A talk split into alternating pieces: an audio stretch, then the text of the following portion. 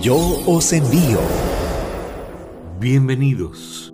Llegamos al día 10 de nuestro seminario de enriquecimiento misionero. El título para la meditación de hoy es La niña samaritana que fue enviada a evangelizar en Siria. Segunda de Reyes capítulo 5 verso 2 dice, Esta dijo a su señora, Si yo rogara a mi señor al profeta que está en Samaria, él lo sanaría de su lepra.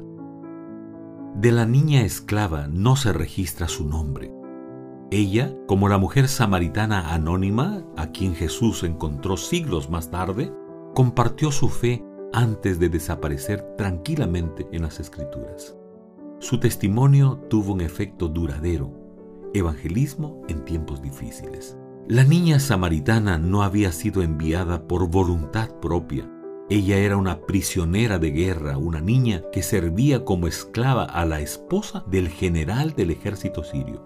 Al igual que José, jamás imaginó vivir como esclavo en tierras extrañas, lejos de su familia y en condiciones nada favorables. Sin embargo, ella entendía que tenía que cumplir una misión allí. ¿Cómo? Quizás no lo sabía, pero cuando el momento fue oportuno, ella habló. Esta dijo a su señora, si yo rogara a mi Señor al profeta que está en Samaria, él lo sanaría de su lepra. Solo son diez palabras en el idioma hebreo, pero fueron suficientes para alcanzar a Naamán, a su familia, a su nación, a Israel y a miles de personas hoy, como tú y como yo. La niña no necesitó un curso bíblico, tampoco un púlpito o un sermón elaborado para compartir su fe a la esposa de Naamán. Y es que las actitudes muchas veces son más fuertes que las palabras. Esta niña debió gozar de considerable confianza como para poder dar su opinión respecto a una posible solución para la salud de su amo. Lo que sorprende más aún es que sus palabras fueron tomadas en cuenta a tal punto que Naamán hizo conforme lo que la niña misionera le dijo. Cuando pastoreaba en Cieneguilla, una hermana trajo a su patrón a una campaña de evangelismo. Él era un empresario y ejecutivo de un banco importante. Vivía en una zona exclusiva de Lima. Su camioneta se hacía notar entre los sencillos vehículos de la hermandad fuera de la iglesia.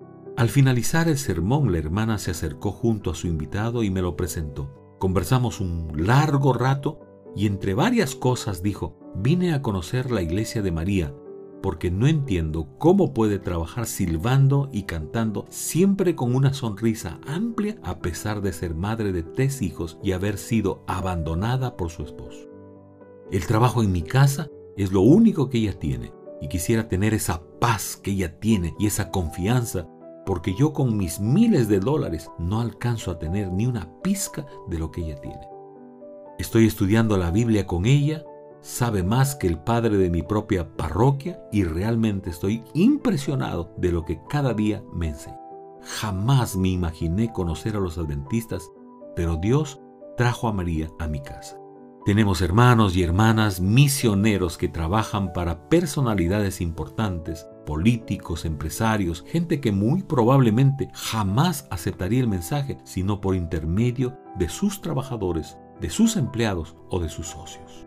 ¿Y cuál es el desafío misionero de hoy? Que brilles en el sitio donde estás. Oremos por tu campo misionero.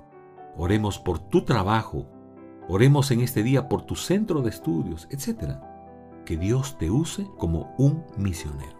Ahora, coloca ahí el lugar de tu centro, de tu campo misionero. Y escribe esto en una carta para Jesús. No te olvides, cada día tenemos un desafío y tenemos también el otro desafío de escribir una carta para Jesús y contarle lo que está sintiendo nuestro corazón. Esta meditación fue extraída del libro Yo os envío, llamados a cumplir la misión. Que Dios te bendiga. Un lindo día. Yo os envío.